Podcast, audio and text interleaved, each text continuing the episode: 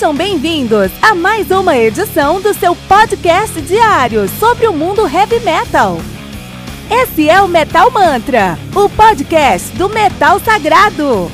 Lembrando que você pode nos mandar suas perguntas, sugestões, críticas, correções, elogios ou quaisquer outros comentários no nosso e-mail metalmantrapodcast@gmail.com.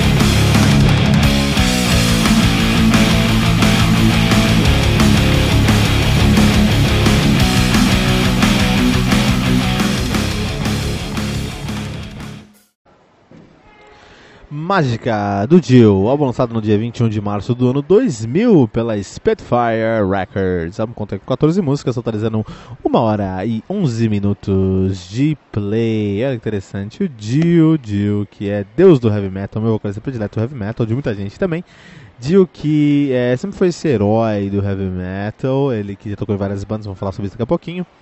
Uh, ele é de New York City, New York, um digno Yankee, né, que começou suas atividades com o Dio solo em 81 e terminou em 2000, quando ele faleceu. Na verdade, então, eles ficaram ali é, ativos de 82 a 91, pararam em 91, voltaram em 93, pararam em 2010.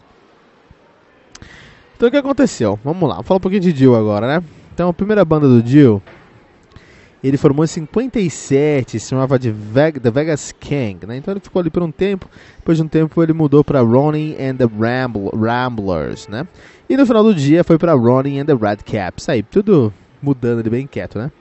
Uh, e eles pararam em 61 com essa banda. E ele falou: Ah, não, peraí, deixa eu seguir. E o Dio sabia que queria tocar, formou o Ronnie, Ronnie Dale uh, e And the Prophets. Isso foi em 61 também. Aí ficou até 67 tocando com esses caras. Em 67, aí eles começam, já começam a pisar mais no heavy metal. Eles formam o Electric Elves, de 67 a 69. Depois de 69 eles mudaram os nomes para Elves até 70. E em 70 ele muda o nome para Elf. E aí começa o, a carreira do dia com, com do Dio, né?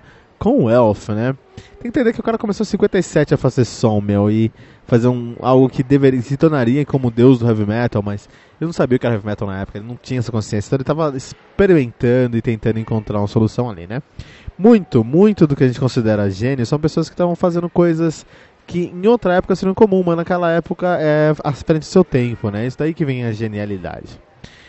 E aí o, o Elf, ele, ele começou a fazer os seus shows, fazer seu nome, por um momento ou outro o Dio conheceu o Rich Blackmore e o Rich Blackmore convidou o Dio para cantar no projeto solo dele. Esse projeto no futuro se transformou nada mais nada menos que Rainbow. E ele cantou no Rainbow de 75 a 78, inclusive no seu maior álbum da história da heavy metal, que é o Rising, o Rainbow Rising, né? Então, é, o Dio, ele foi fazer uma gig lá com o Rich Blackmore, simplesmente num dos maiores álbuns, no maior álbum, já ele várias vezes, como o maior álbum da história do heavy metal. E aí o Dio, é, saiu 78, 78 do, do, do Rainbow, e ele foi para uma outra banda, ele foi, ele foi substituir o Ozzy Osbourne no Black Sabbath e gravou dois álbuns lá, 79 e 82. Os dois álbuns que eu mais gosto do, do Black Sabbath são desse, né?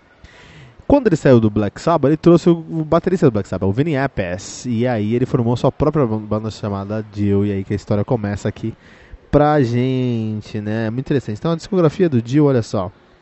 Uma discografia não muito extensa, é normal, assim, mas é muito legal, muito relevante, assim. É uma, é uma discografia numa descendente, tá? Então ele começa no topo e vai caindo. É, e a parte base ainda não é ruim, é bom, mas é, inclusive Mática está na parte de baixo da, da discografia, então não é tão bom quanto os primeiros álbuns, mas não é ruim, tem muita coisa boa se a gente procurar. Então o primeiro álbum dos caras é o Holy Diver de 83, que é um hino do heavy metal, né? The Last in Line de 84, um dos meus álbuns prediletos, Sacred Heart também, de 85, então 83, 84 e 85 só lançaram três álbuns excelentes. 87 quando quando eu nasci, que é um dos eu vou falar pra você que foi um dos melhores anos do heavy metal, porque teve Dream Evil do Dio, teve os, o, o, a, que a Scream Bloody Gore do, do Death, por exemplo. Assim, muita coisa boa em 87. Uh, tivemos o Lock Up the, Vo the Wolves de 90, Strange Highways de 93, e aí a coisa começa a, a cair um pouquinho a qualidade. Angry Machines 96, a Mágica de 2000, Killing the Dragon 2002 e Master of the Moon 2004. Assim, a banda que é formada, a última formação da banda. Conhecida foi o Ronnie James Dio no vocal no teclado, o Craig Gaudi na guitarra. O Craig Goldie hoje toca no Dream Child, né? É, o Simon, Simon Wright, uh, que é baterista do Dream Child hoje também, do Hellion também, né? E já tocou num brand chamado Crime, olha aí. Uh, o Scott Warren, tecladista do Joshua Peraharia e do Hellion e do Type O Negative também. E o Rudy Sars, o baixista tanto do Dream Child hoje, como já foi do Queen's Wright, do Dee Snyder, olha que interessante. É muito legal. Quiet Riot, uh, Ozzy Osbourne, um dos caras, um dos mais prolíferos e produtivos aí da história do heavy metal, Rudy Sars, ó. O Mágica, vamos falar sobre o Mágica. Então o que acontece? É, mais uma vez, a fotografia dos caras do, do Dio, ela é, co, ela é, é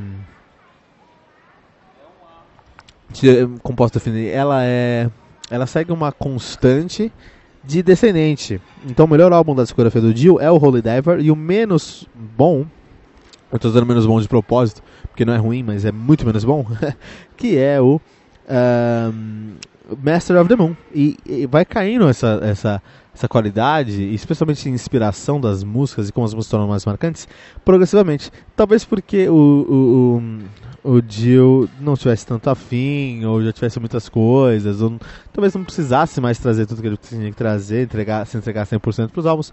Mas no final do dia são álbuns que evidentemente ficaram, foram ficando menos e menos inspirados. O Mágica sofre com isso. Não tem nenhuma música nesse álbum aqui que eu falo, nossa, isso aqui é hino do heavy metal, como sempre aconteceu nos discos do Dio. Eu vou abrir qualquer disco aqui do Dio, da fase dele, antes do. Deixa eu pegar aqui, ó. Vou pegar aqui qualquer disco do Dio antes da fase do Strange Highways. Hi Highways. Então, aqui, ó. Da Holy Diver, Last Night, Sacred Heart, Dream Evil e Lock Up the Wolves. Pentateuco. Pentateuco Sagrado do Dio, uma dos maiores pentateucos da história da música. Vou abrir qualquer uma aqui, ó abrir um aqui na sorte. Dream Evil. Ó, os hinos que a gente tem. Tem Night People, que é um hino. Tem Dream Evil, que é um hino. A gente tem Sunset Superman, que é um hino. A gente tem All, All the Fools Say Away, que é um hino. Nós temos Naked in the Rain, que é um, um, hino, um hino. Nós temos I Could Have Been a Dreamer, que é um hino. Faces in the Window, que é um hino. E When a Woman Cries, que é um hino. Então o álbum tem nove músicas. Essas nove músicas, oito são hinos. Não são músicas boas, são hinos do heavy metal. Essa é a expressão que a gente espera do Dio, cara. Quando a gente pensa em Dio, a gente pensa nisso, a gente pensa nesse tipo de inspiração. Ele tem que, ele tem que aparecer nos álbuns e definir tudo. E a gente não tem isso no Mágica. De verdade, o que me deixa muito chateado no Mágica é que não tem nenhum hino no, uh, no Mágica. Tem música ruim? Lógico que não, mas não tem hino. Um, não tem um hino. A gente procura aqui não tem. Isso é uma pena, cara. Mas ainda é um álbum bom, ainda é um álbum que o Dio consegue colocar melodias que você vai lembrar, que faz todo sentido. Acho que tem que, tem que ouvir o Mágica pra você entender a dialética do Dio, como é que ele construía as músicas, como é que ele conduzia as músicas, como ele desenvolvia as músicas, como resolvia essas convenções, seus gargalos de composição, para aplicar isso em qualquer momento que você quiser na sua banda. Assim, você tem que pensar o seguinte: se o, se o Dio estivesse na minha banda agora, o que, que ele faria para resolver essa música? É provavelmente o caminho mais simples e o mais eficaz, porque o Dio era um cara simples, mas era um cara, muito, muito eficaz, né? Uma pena que os últimos álbuns eles não tinham tanta inspiração, e essa é a palavra. Não tinha, eh, tinha ainda muita transpiração, muita qualidade, muito talento, mas não tinha tanta inspiração como nos seus primeiros álbuns. Mágica do Dio, no Metal Mantra.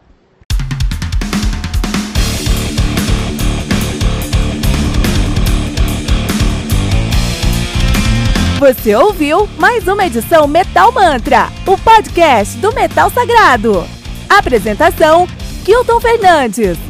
Não deixe de compartilhar a palavra do metal compartilhando esse episódio, usando a hashtag Metal Mantra.